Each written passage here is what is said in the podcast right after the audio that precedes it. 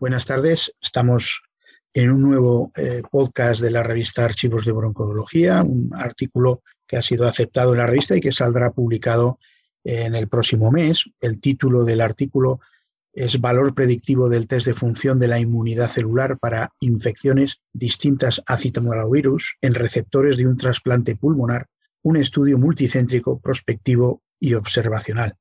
Está con nosotros el primer autor del, artículo, el doctor Víctor Monforte, que es eh, neumólogo del Hospital Universitario Valdebrón de Barcelona, es profesor de la Universidad Autónoma de Barcelona y pertenece al Ciberes de respiratorio. El doctor Víctor Monforte está a la cabeza de un gran número de autores y colaboradores eh, de otros hospitales al ser un estudio multicéntrico. No tenemos en esta ocasión a los revisores, que fueron un inglés y un hindú, bueno, pues por problemas de agenda. Yo soy el doctor eh, José Ignacio de Granda del Hospital 12 de Octubre y el editor asociado que llevó este, este artículo. Eh, bueno, yo en primer lugar quería, Víctor, si nos pudieras de una manera pues, resumida, corta, decirnos un poco el objetivo y los, eh, el porqué de este artículo y los, las principales conclusiones que tuvisteis, ¿no? Bueno, eh, gracias José Ignacio. Primero, oye, agradecer la oportunidad de explicar el artículo y las preguntas que me haga. Yo creo que hay que ir un poco a cuál es el problema de, de, fondo del trasplante. El problema del trasplante es que tenemos que hacer un balance, un balance entre lo que son eh, las terapias para evitar los rechazos, sazo crónico y luego eh, evitar las infecciones, que es el otro gran caballo de batalla. Entonces, buscar este equilibrio que tenemos pues lo hacemos a través de los niveles de inmunosupresión, mirando los niveles de tacrolimus, pero esto no deja de ser algo no deja de ser una cosa un, poco, grosera todavía. Y tenemos pacientes con ciertos con los niveles de tacrolimus que va muy bien, otros que hacen muchas infecciones y con los mismos niveles de tacrolimus otros que hacen mucho rechazo. ¿no? Entonces, buscar algo más que nos ajuste un poco mejor la inmunosupresión, no solamente por un parámetro farmacocinético, como puede ser los niveles de tacrolimus, sino con un parámetro farmacodinámico, es decir, cómo se estimula, qué efecto hace ese tacrolimus o este resto de inmunosupresión en el linfocito, pues es lo que nos llevó a buscar, hombre, algo tenemos que hacer para mejorar la inmunosupresión. Y ese fue un poco la idea del trabajo. Y Immuno es un test que ya hace muchos años que salió, que está por, por, la FDA, que es fácil, que es reproducible, que se puede hacer en cualquier laboratorio, que de hecho se ha ido haciendo y todos tenemos cierta experiencia en hacerlo, pero que no lo habíamos hecho de manera prospectiva. Y fue esto lo que nos llevó a hacer. Precisamente comentáis en el, en el trabajo que existen otros, ¿no? Otros eh, medidores de, mm. de, la inmunidad celular, ¿no? Pero que son más complejos de, de utilizar o, de, o, de, plantearlo, ¿no? De plantear, sí, sí, sí, sí, es verdad, es verdad. De hecho, lo, de monitorizar en función no de los niveles o de la farmacocinética, sino de la farmacodinámica, mirando el efecto que tienen los inmunosupresores en las células, es algo que se viene haciendo desde hace mucho tiempo, ¿no? Y, se puede mirar mil cosas a nivel del linfocito, pero la verdad es que todo esto no ha, no ha, ido más allá porque son cosas muy complicadas, son muy de laboratorio, son muy costosas, muy laboriosas, poco reproducibles, no se han hecho casi estudios clínicos, con lo cual es un instrumento más de investigación que un, instrumento que podemos llevar a la práctica clínica. En cambio, Immuno ya lleva tiempo, lo que os he dicho, estaba estandarizado y, no es difícil de hacer, es reproducible y teníamos esa, oportunidad de usarlo. Y se había usado en algún, en trasplante de, hígado con unos resultados que parecían que eran promotores. Entonces decidimos tirar para adelante este estudio. Pero eh, también comentáis ¿no? que los inmunosupresores no parecen influir en, en, los resultados, ¿no? es decir, que en esa capacidad que tiene el inmunón ¿no? de poder decir cuánta inmunidad hay o eh, eh, parece que no, hay, no influye, ¿no? Sí, el inmuno no nos dice quién va a hacer infección y quién, va, quién, nos, quién nos va a hacer. Esto es lo que no tenemos un valor predictivo positivo bueno, no lo, no tenemos. claro. Tenemos poca especificidad. perdón, gente con, infusión, con inmuno bajo que va a hacer infección y otra gente que no va a hacer. Pero lo que sí que detectamos, y eso es el, lo, lo, importante o lo más trascendental del, del, del, estudio, es que hay un porcentaje de pacientes que tienen unos niveles de inmuno que son moderados, no son bajos, no son altos, son moderados. Y estos pacientes ninguno o prácticamente ninguno hace ninguna infección. Y tampoco ninguno de ellos hace ningún rechazo, que es lo bueno. No, no vemos pacientes que luego se deterioran, que hacen más rechazo agudo por estar inmunosuprimidos. Entonces, un poco la idea es, hombre, igual es que tenemos pacientes demasiado inmunosuprimidos. Igual lo que teníamos que llevar a los pacientes a un rango superior, pero esto ya es una hipótesis que habría que demostrar en otros Desarrollar. Desarrollar otros estudios. Pero sí que lo que vemos es que en estos pacientes que tienen los niveles de inmuno mayores de 225, ostras, pues estos pacientes realmente no hacen infecciones. Tiene un valor predictivo negativo muy bueno, eh, casi un 90 y pico, casi un 100% en algunos casos. Con lo cual, ahí está el punto de donde se podría utilizar. Y luego, claro, eso lo que, lo que comentas es otra de las cosas, ¿no? comentáis que una de las limitaciones es el tiempo en lo que lo habéis usado tras el trasplante, ¿no? Es decir, que los seis primeros meses parece que no, bueno, hay ciertas complicaciones o podría haberlas, y en cambio a partir de los seis meses sí parece, ¿no? Que es lo que habéis utilizado. ¿Y cuál crees tú entonces que es el tiempo o podría servir para hacer un seguimiento de los pacientes? Yo, creo que el, eh, yo creo que se pueda, se podrá, bueno, habría que verlo, ¿no? Eh, habrá que verlo con ensayos clínicos, pero se podrá usar en todas las, en todas las épocas del trasplante. Lo que pasa es que eh, cara a hacer un diseño del estudio para evitar sesgos de otras cosas que no es inmunosupresión y que, y que también producen infecciones, por ejemplo, no sé, es estenosis de sutura. Puedes tener una estenosis de sutura, tener muchas infecciones y el señor no está, no está demasiado inmunodeprimido, por ejemplo o problemas derivados de la de que han pasado mucho de ventilación mecánica. O sea, el primer meses post trasplantes hay muchos más, muchas más cosas que influyen en lo que puede ser una infección o no. Para intentar evitar ese bias, ese sesgo que teníamos ahí, lo hemos cogido entre los 6 y 12 meses. 6 y 12 meses están todavía muy inmunodeprimidos, pero ya el, la influencia de los eh, factores postoperativos, preoperativos inmediatos es mucho menor. Con lo cual yo creo que fue por eso, ¿no? Y luego, evidentemente, porque el tiempo, tampoco podemos hacer un estudio de un año, 18 meses, 24 meses, que sería ideal, pero no hay, no hay recursos para tanto. ¿Y, ¿Y, se podría utilizar entonces para hacer el seguimiento o no? no? Mi, impresión es que, y de hecho ahora tenemos eh, algún mismo grupo de, todos los centros que, que trasplantamos, hemos, tenemos un, un, proyecto para intentar, un proyecto que sería un clinical trial, para hacer dos grupos de pacientes, un grupo de, de, monitorizar y dar las dosis en función de lo que hacemos siempre, sin ningún cambio, y otro hacerlo modificando un poco la inmunosupresión en función de los niveles de inmuno, para evitar inmuno, básicamente para evitar, evitar que tengan inmuno muy bajo, ¿no?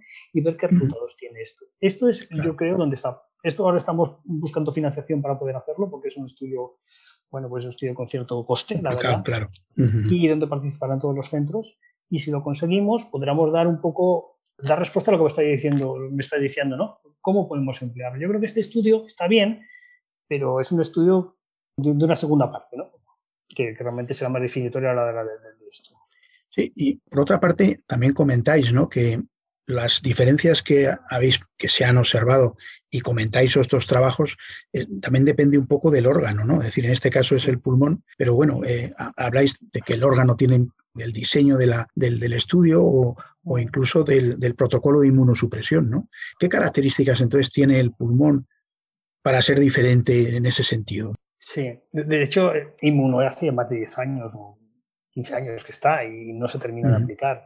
Básicamente porque los estudios se han hecho en trasplante renal y el trasplante renal muy no tiene mucho, primero tiene poca infección y luego los estudios que se han hecho han sido muy orientados al rechazo y, para ajustar, para disminuir el rechazo. Y en estos no se ha visto que realmente funciona muy bien. En cambio, en el pulmón lo que tenemos muchos problemas son de infección. El pulmón es el único órgano que está en contacto con la vía aérea. Es el único. Eso quiere decir que cualquier exceso de inmunosupresión vamos a tener un aumento de infecciones muy disparado. O sea, penaliza muchísimo la infección, muchísimo más que cualquier otro órgano.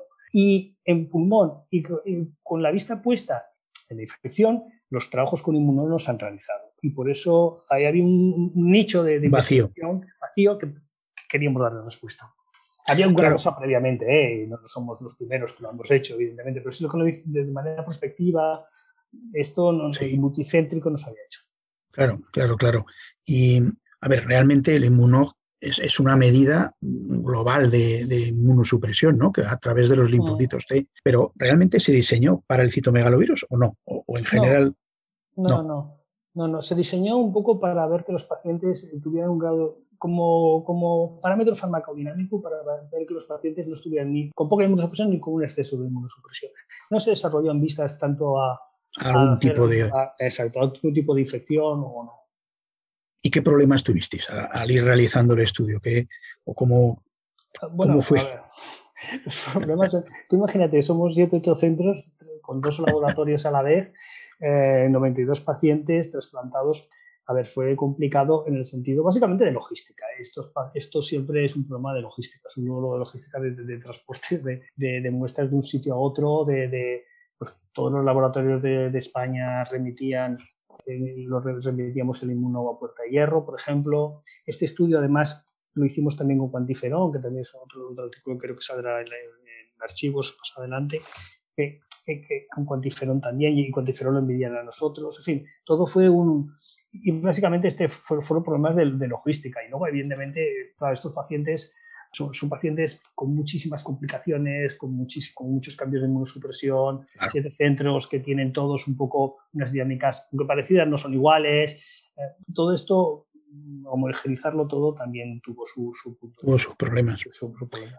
Bueno, un aspecto muy importante que has comentado es que no solamente las personas que tenían el inmuno bajo no tenían eh, infecciones, sino que también no tenían rechazo, ¿no? Es decir, ¿cómo se une eso? ¿Qué relación tiene, no? Sí, claro, aquí es lo, que siempre es este, eh, en trasplante de pulmón, como en todos los trasplantes, pero especialmente en trasplante de pulmón, es el equilibrio entre evitar el rechazo y evitar las infecciones. ¿no? Y lo hacemos por, por, niveles de inmunosupresión, ¿no? por, los niveles de tacrolimus en sangre.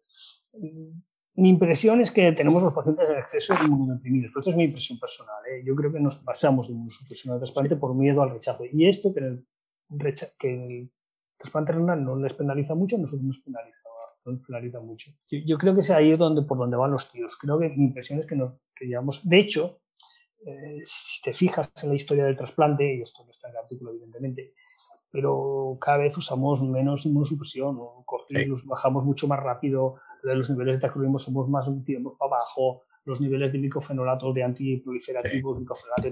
tendemos a bajarlos mucho más, porque la impresión es que nos pasamos de inmunosupresión. Además, la inmunosupresión, cuando tienes infecciones, eso es un factor además para luego desarrollar disfunción crónica del injerto, no solamente el hecho de, tener o no rechazo. ¿no? Yo creo que la cosa va por aquí, pero claro, evidentemente esto hay que sostenerlo con algún parámetro eh, objetivo. ¿no?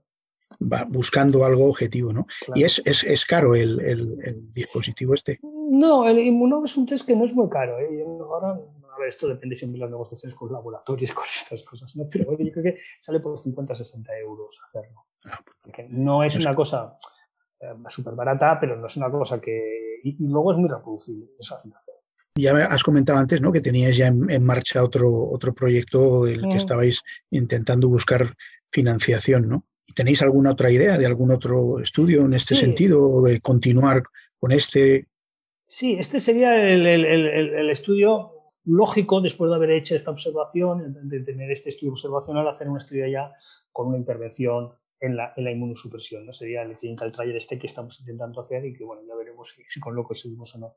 Luego tenemos alguna línea también de investigación que también la hacemos con otros centros españoles, que lo que hacemos es buscar otras medidas de, de medir el efecto del linfo, de, de, sobre el linfocito B, ¿no? mirando expresión génica, eh, expresión génica, ver exactamente si se inhibe o no se inhibe el RNA mensajero, que, es el que luego produce las interleuquinas, pues, que esto se puede medir por expresión génica. Y eso tenemos un estudio con un FIS en marcha, que, estamos haciendo cosas con esto, sí, pero los resultados todavía no los tenemos, porque también puede ser otra manera de medir el, grado de inmunosupresión eh, eh, en, el propio linfocito. Y en cuanto a los, a, las, a los resultados, a las conclusiones, bueno, habéis intentado proyectarlas, no sé, en, eh, en, algún sentido en la práctica clínica después de esto, ¿no? En, en, vuestros pacientes. Sí, claro, que eso, ¿no? Cuando ves estas... Mira, hay una cosa que, que, hemos visto es que los pacientes que tienen niveles de inmuno muy bajos, por debajo de 100 o, o, menos, de, menos de 40, por ejemplo, menos de 40 prácticamente todos infectan.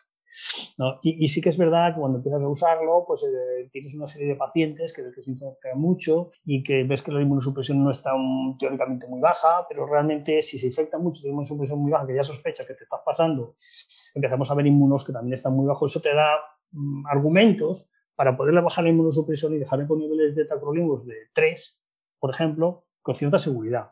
Tal vez no hacerlo de manera seriedad, pero en algunos pacientes determinados Mm, te, te, da tranquilidad de tomar estas decisiones. Claro, claro. Sí, por eso comentaba yo al principio, ¿no? De si podía servir para hacer el, ese seguimiento y estar tranquilo en un momento dado, ¿no?